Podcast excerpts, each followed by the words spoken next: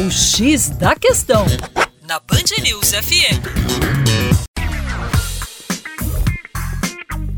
Olá, ouvinte Band News, como vai? Tudo jóia? Com você, o Juninho Lopes, professor de Geografia aqui do Coletivo Terra Negra. E recentemente o Terra Negra fez mais uma expedição. Foi agora no mês de janeiro, a expedição Mercosul.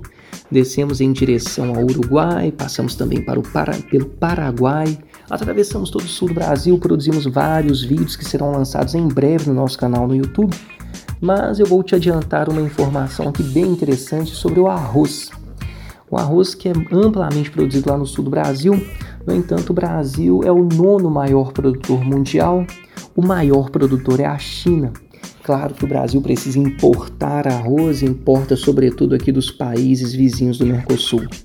Agora, no que diz respeito à produção de arroz no nosso território, nós temos duas formas básicas de cultivo.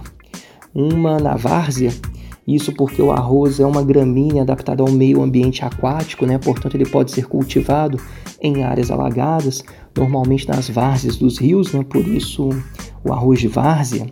E também temos o arroz de terras altas, também conhecido aí como arroz de sequeiro. 60% da produção nacional acontece na várzea, 40% consequentemente, né?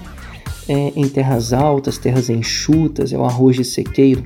Este arroz de sequeiro é produzido sobretudo no centro-oeste, o de várzea principalmente na região sul do Brasil. Agora, um desafio que existe aí em relação à produção do arroz em terras altas, em terras secas, é que ele tem basicamente um baixo valor nutricional, além de ser pouco produtivo. Então, além de viabilizar a produção em áreas altas, aumentando a produtividade para se tornar interessante para o produtor, é necessária a melhoria da qualidade do grão. É um grande desafio no que diz respeito às pesquisas ligadas aí à agropecuária.